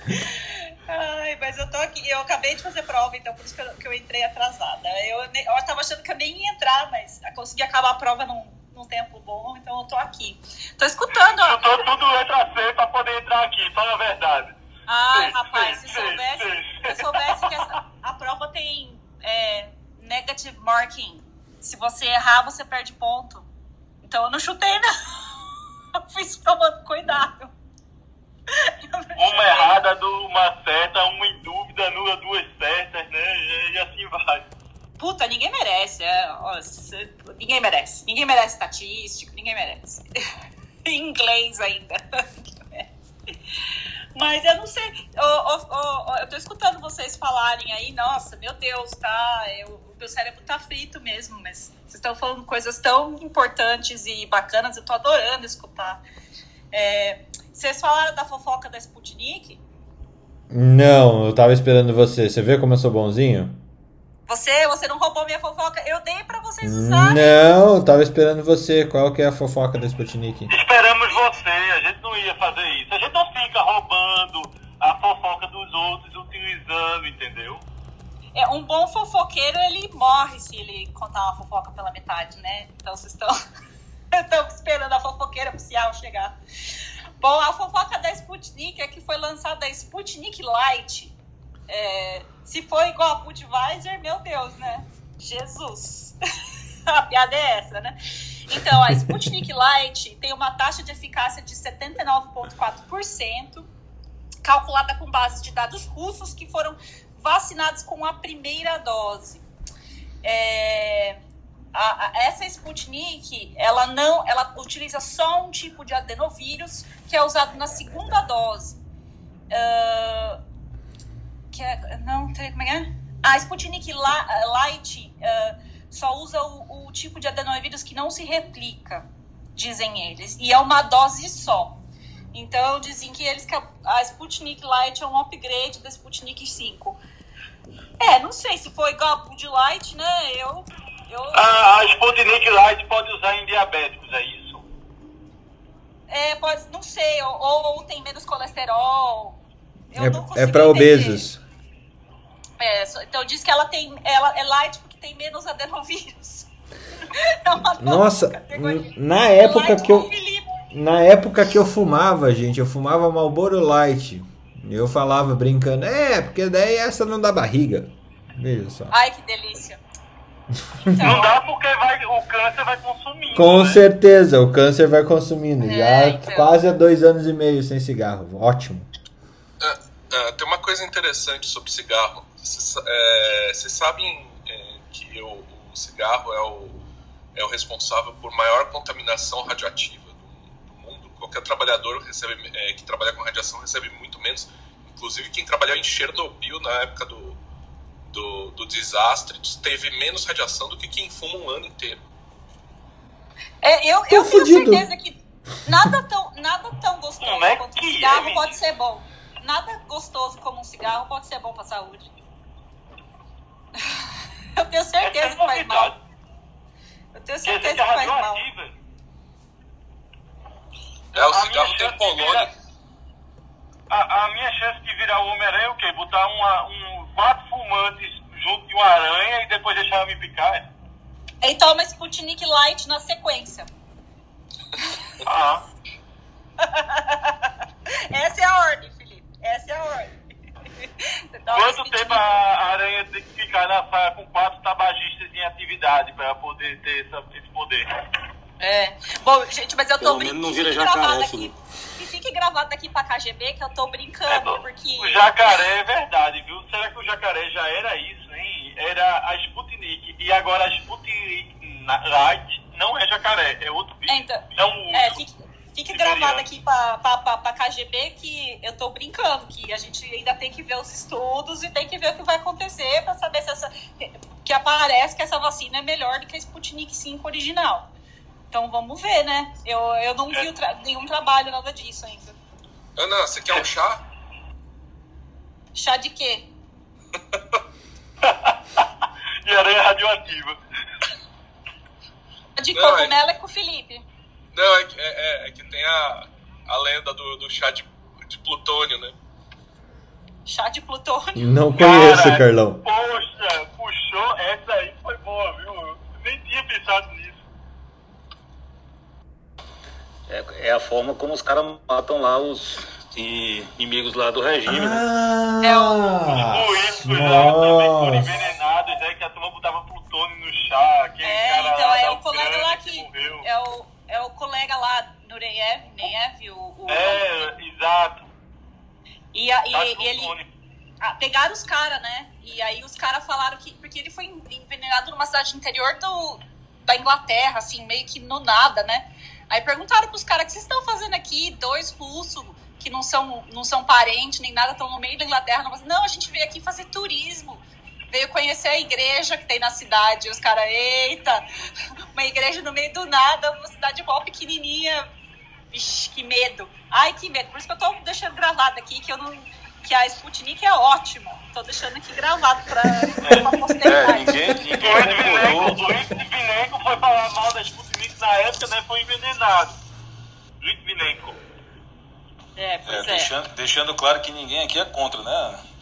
Não, eu tô deixando bem claro aqui que é. é que se, Puta, se, eu se te der amo, tudo né? certo. É, se der tudo certo, Olha, ele tá vindo pra cá. Mas é, se, se morrer por russo, eu acho que deve ser melhor do que. É, putz, não vou falar o que eu ia falar. É, É, então, eu segurei. É, tá ficando gravado. Quem né? Melhor não. Segurei, segurei. Segurei, mas os conterrâneos Então, Marilé e Felipe lá são, são os cabra bom também. Ah, Aí, a- a- a- ele tá vindo pra cá no que vem, né? Que vai ter aquela, aquele, aquele encontro do G20. Vai ser aqui na Europa ano que vem. E diz que ele já Ah, deu tá certeza que cá, eu vem. achei que ele tava vindo pro Brasil. Eu também tava, eu, eu tava fazendo Eu essa. aonde, rapaz? Eu achei Eu que moro- tava eu vindo pro Brasil também. Eu moro no É. Brasil. Você mora, mora numa ilha brasileira que fica no Oceano Atlântico Norte. É. É um pouquinho pra cima ali da, da onde o Felipe mora. É um E pouquinho quando pra o cima. pessoal passa fome, vai pra Nova York. É, eu até vi. Eu, quando- Nova York, aqui de Dublin, Nova York, é seis horas o voo. Eu já fui Olha, várias vezes. A reunião do, da Academia Médica pode ser em Nova York, eu acho. É. Meu, eu já fui várias vezes. Meu cunhado mora lá. Já fui várias É, Hum, nossa. eu, eu sou nova iorquina É. E quase. sabe qual Eu já fui, eu vou jantar lá hoje. O, o, o lado bom também é que a gente faz a gente faz alfândega aqui, não faz alfândega nos Estados Unidos. Então a gente pode voar para o aeroporto local. É, não, não precisa voar para aeroporto internacional, pode voar para aeroporto local, porque a gente faz alfândega aqui na Irlanda. É bizarro, cara. Então, em vez de JFK, você vai para o. Newark, qualquer Newark. aeroporto de, de Nova York, qualquer aeroporto que tiver passagem, tem voo para. Ah, o pessoal tem, tem muito, muito americano que vai passar final de semana aqui. É, quando tem show, essas coisas, é, quando. é, teve um show do Garth Brooks que acabou sendo cancelado, mas ele ia fazer seis shows aqui na Irlanda. Ele vendeu ah, o, é, ele vendeu o tanto de ingresso, era 10% da população da Irlanda. Porque muito americano comprou. Aí o cara vem, passa o final de semana aqui, porque é pertinho, né? Se mora na costa oeste, né? Paga menos imposto. É, não, é, é. é, pra eles é padrão vir passar férias aqui, jogar golfe. Eles vêm muito jogar golfe aqui na, do outro lado, né? Do lado ali de Galway. Tem aeroporto daquele lado também. E pra eles sai barato. Eles vêm muito aqui. Agora que o dólar tá forte, né? É, eles vêm muito jogar golfe aqui. Luciana, Lu, eu acho que você tá em todos. Todos os 50. Se eu, se eu, se eu tiver certo, eu sempre vejo você aqui de manhã. Você que tá aqui acompanhando a gente nesse tempo todo. É, Bem-vindo à Revolução do Conhecimento Médico, sendo mesmo você não médica e, e sempre constante aqui conosco. Bem-vinda. Oi, bom dia. Obrigada porque vocês têm paciência comigo, porque eu deixo o microfone aberto quando devia estar fechado e fecho quando devia estar aberto. Ai, eu tô aqui antes do décimo, mas não foi desde o primeiro, segundo ou terceiro, não. Eu não sei desde qual, mas o que. Ai, desculpa, gente. Eu tô na caminhada. Eu também tô, eu também tô emocionado, Luciana. Fica tranquilo. Essas ladeiras me deixam muito emocionadas essa hora da manhã. É, eu queria falar do, do Clubhouse. Ele não está liberado para Android para todo mundo, é só para quem consegue convite especial. Se a gente mandar um convite, a pessoa não consegue acessar. É um determinado convite específico, por enquanto. A segunda coisa que eu queria. Vocês poderiam, de alguma forma, falar sobre o Babylon lá do Reino Unido? Para eu entender melhor o que é aquilo, um dia desses. E eu queria saber se, se eu devo colocar no Telegram uma lista de perguntas e respostas de 600 é, perguntas e respostas da Receita Federal sobre imposto de renda à pessoa física. Eu pensei em colocar lá, mas achei melhor perguntar primeiro. Por favor, põe lá e põe na Academia Médica. Sem dúvida. Sem dúvida, Luciano. Pode colocar logo. Foi hoje. E parabéns pelos 50 programas. Eu gosto muito de estar aqui. Obrigada. Muito obrigado. Sempre, Lu, muito obrigada, muito obrigada mesmo. É, pra gente é um prazer estar aqui. Realmente eu, eu acredito muito no, na questão de que a gente fala. Um, que a medicina, a saúde é muito grande para ser governada apenas pelos médicos. E dois, é que a gente precisa precisa ter um ambiente mais aberto de discussão com outros profissionais e não só as castas dentro da, da saúde. Jamil, bem-vindo. Você que sempre está aí conosco. Bem-vindo ao Conhecimento Médico, à Revolução do Conhecimento Médico. Bom dia, Fernando. Bom dia a todos.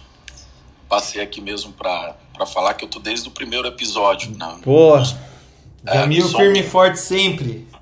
Vamos ganhar um troféuzinho aí pros primeiros, pra quem tá desde o primeiro, hein? Inc- Inclusive, Felipe, quando teve o Clubhouse, surgiu o Clubhouse, eu liguei pro Fernando e falei, cara, você precisa ter um clube lá dentro, cara. Você precisa ter, você precisa ter uma sala lá dentro, cara. Academia médica. Você já registrou? Quer que eu faça para você? Porque é, eu sempre achei que eu, eu, é, eu conheço a Academia Médica desde 2018, né?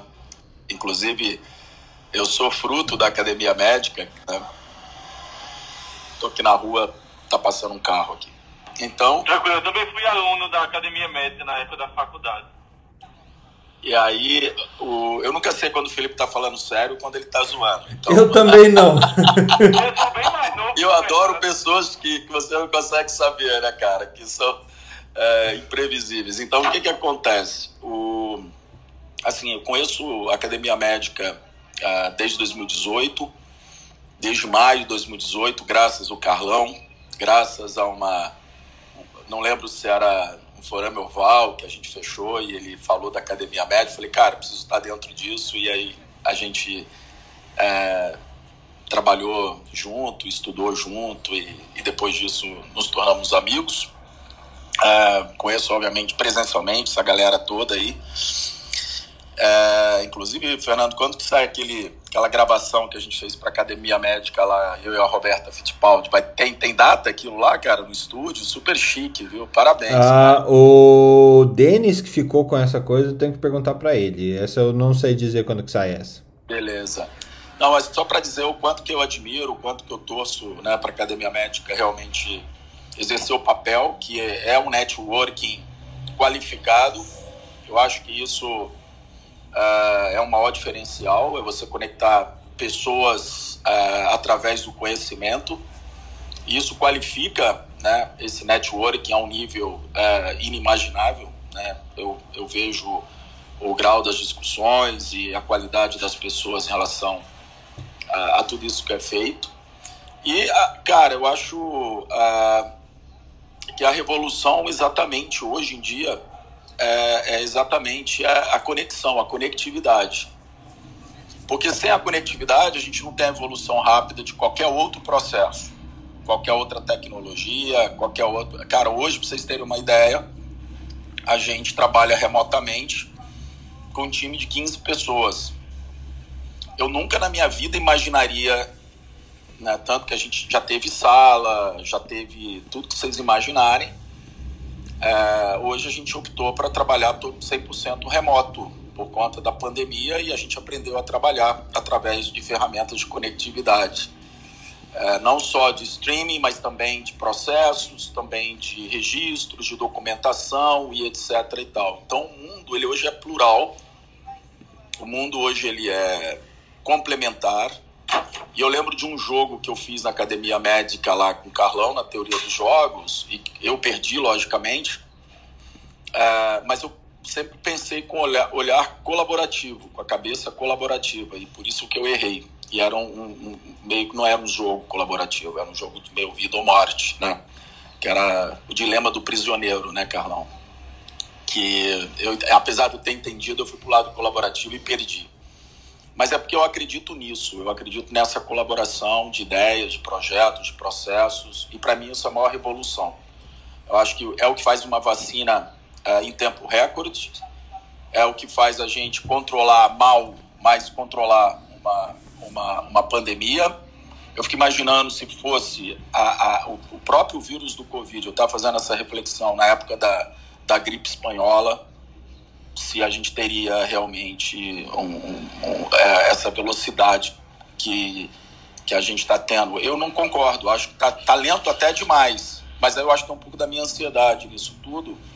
Mas eu acho que de alguma forma a gente conseguiu, em menos de um ano, é, fazer uma vacina, começar a vacinar. Né? Infelizmente, não no Brasil, mas eu acho que a conectividade de ideias de pessoas, projetos, propósitos é a maior revolução, e não só na medicina, mas em absolutamente tudo.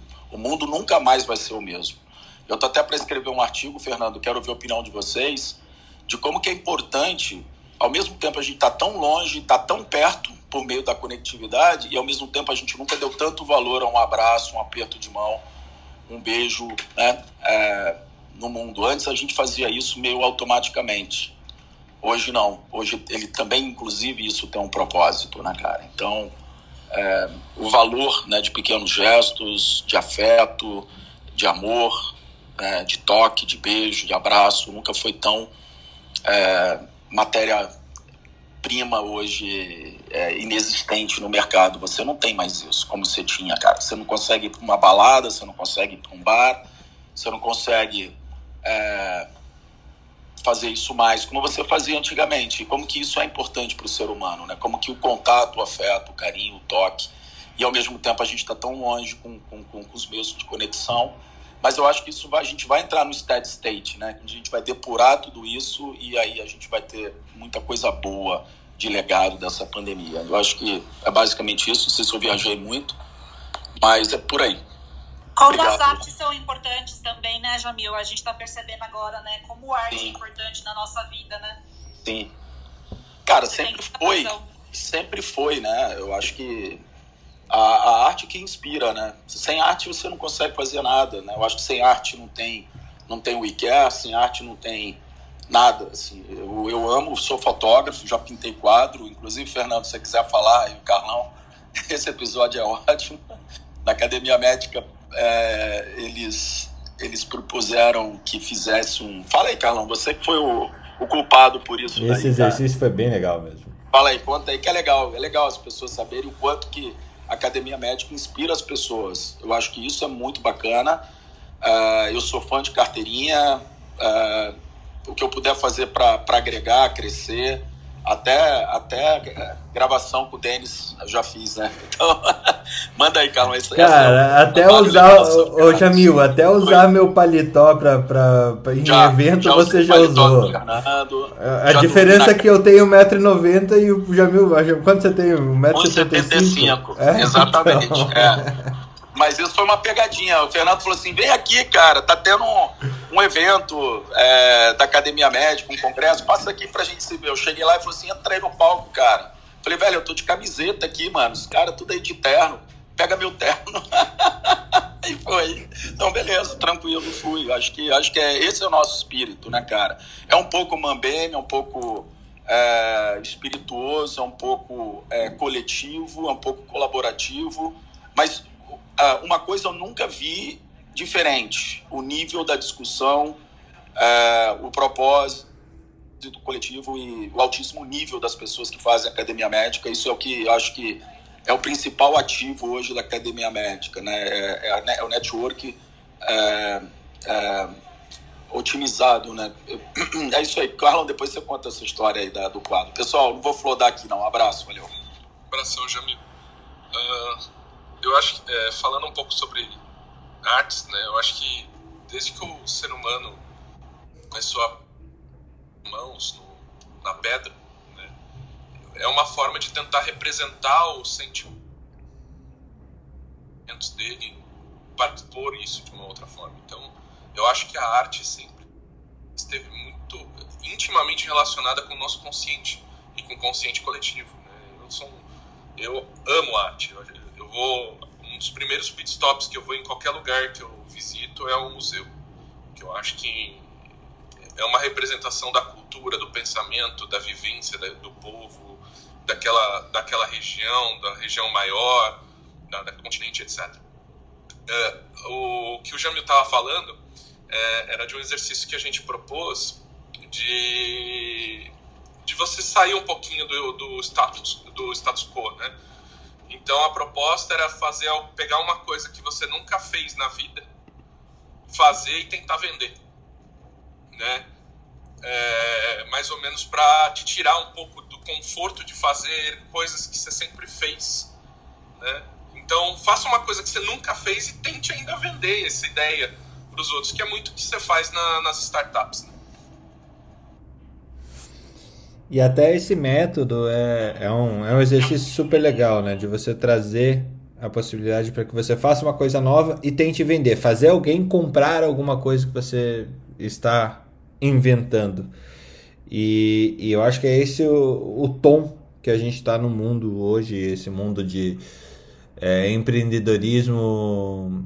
É, é fancy ser empreendedor nesse momento, né? É super legal ser empreendedor. Ninguém vê. a- todo mundo fica vendo as pingas que a gente toma, mas ninguém vê os tombos que a gente leva, né? E é legal você colocar as pessoas também para tomar tombos aí e entender um pouquinho desse processo de criação de novas tecnologias, novas situações, em, em coisas que a gente não sabe direito o que está acontecendo. É, e, e o Jamil fez um quadro lindo, né? É, o, o que, que o Jamil não faz? O Jamil faz tudo bem. Esse é aqueles cara que você dá raiva, né? Tipo, o cara se mete a fazer uma coisa e faz bem. Ah, Desenha um para pouco. Desenha o que você quiser, cara. E pinta e fala. Desenha, fala pintando um paracopo de osmicose, entendeu? Fala pintando. Quando pinta, fala. Ô, Fernando, essa experiência do que o Carlão colocou, a gente podia pegar umas fotos desses quadros, que tiveram vários, né, cara? Sim. Eu lembro que o Beol, que lá, o João, fez um puta quadro lindo, cara. A gente podia fazer um artigo e botar, cara, tipo, eu acho que é, é, isso é um registro muito legal, entendeu? Do que foi feito. Eu, eu tô meio saudosista ultimamente, galera, então eu quero registrar tudo, sabe? É, Eu, eu acho que esse é, uma, é, um, é um artigo que a gente pode até ver para a revista de design, pro Touchpoint. Com é uma certeza. baita revista. Com Animal, hein? certeza, com certeza. Pessoal, eu preciso ir, porque eu tenho. é, a gente tem um, um trabalho para fazer agora às nove. é, mas, de novo, eu não queria sair desse troca de plantão número 50 realmente sem agradecer todos vocês. É, a Academia Médica, desde que ela surgiu como ideia para mim em 2012, ela tem essa ambientação é, co-criativa ah, e colaborativa, né? Então, a ideia original da academia tem é, é lastreada na arte, é lastreada naquele afresco da do do Rafael que tem lá o, na, eu não sei se é na Sistina, nunca vi esse afresco também, mas que você tem a escola de Atenas, né? Aquela bagunça de um monte de pessoas discutindo sobre arte, sobre, mas o que importa é a discussão. E você tem uma discussão ali acontecendo naquela naquela representação de onde está a verdade, né? E a verdade ela para um está no campo das ideias, a verdade para o outro está no campo terreno, no campo físico. E de fato a verdade está nos dois lugares e em lugar nenhum ao mesmo tempo. Então, vale pra gente, como academia médica, como ideal, valorizar o caminho e não exatamente o resultado. Carlos, quer finalizar aí pra gente? Não, só informação. É no Museu Vaticano, dentro das câmaras papais, que estão esse, esse, está esse quadro. Muito obrigado. Um dia eu vou lá. Como bom italiano que. Que... Eu fui achei, eu fui achei um, um dilema foda, cara, porque tinha tanta riqueza, tanta riqueza dentro de um, de um museu de uma igreja católica que eu falava para minha mãe que é católica, eu falei, mãe, pô, isso não é um contrassenso, não, pô, se vendesse tudo isso aqui, a gente, pô, poderia acabar com a fome da África, minha mãe chorava porque ficava vendo essas coisas, eu dei puto pra caralho, porque, pô, é muito dinheiro, cara. E eu falava, mano, vou fazer alguma coisa com isso aqui, mãe. Daí ela ficava louca comigo, né? Sempre eu questionando as coisas. Gente, bom Fernando. dia. Fala, Alex. Tem, uma, tem uma, um livro que chama A Arte Secreta de Michelangelo, né? Que é escrito por um. Não sei se é neurologista, neurocirurgião. Eu reparo que eu tô vindo trabalhar de bike, aí que o trânsito ficou foda, viu? Excelente. Então tô chegando aqui. É, do neurocirurgião, sei se é neurocirurgião de Curitiba aí. Escreveu esse livro, A Arte Secreta de Michelangelo. Ele tenta dissecar as imagens é, da capela Sistina e, e tentar fazer uma interpretação de é, com as partes do corpo humano, anatomia, que talvez Michelangelo quisesse expor isso secretamente nas paisagens. Tanto é que ele compara aquela cena central é, de Deus lá com o dedo com um cérebro humano. Isso já tinha até sido publicado numa revista científica. É, e eu não sei se ele publicou alguma coisa também além do livro, mas esse, inclusive, já tinha sido publicado nos arquivos de, de, de neurocirurgia, alguma coisa assim. Mas vale a pena o, o, o livro, porque ele é extremamente visual, muito bacana a leitura e, e ele compara justamente com as partes anatômicas do, do, do nosso organismo. É, às vezes é um pouco viagem, mas a uma grande maior parte não, né? Muito bom. Gente, preciso me despedir de vocês. Tenham um excelente dia. Muito obrigado por ter começado o dia comigo aqui na Troca de Plantão número 50. A gente faz isso por todos vocês que estão nos ouvindo aqui, por todos vocês que, que colaboram com conhecimento para tanta gente que nos ouve. Um abraço a todos. Deixem seus bons dias coletivos aqui para todo mundo. Até a próxima. Tchau, pessoal. Bom dia. Tchau. Bom dia. Tchau, bom dia, final de galera. Tchau, bom dia.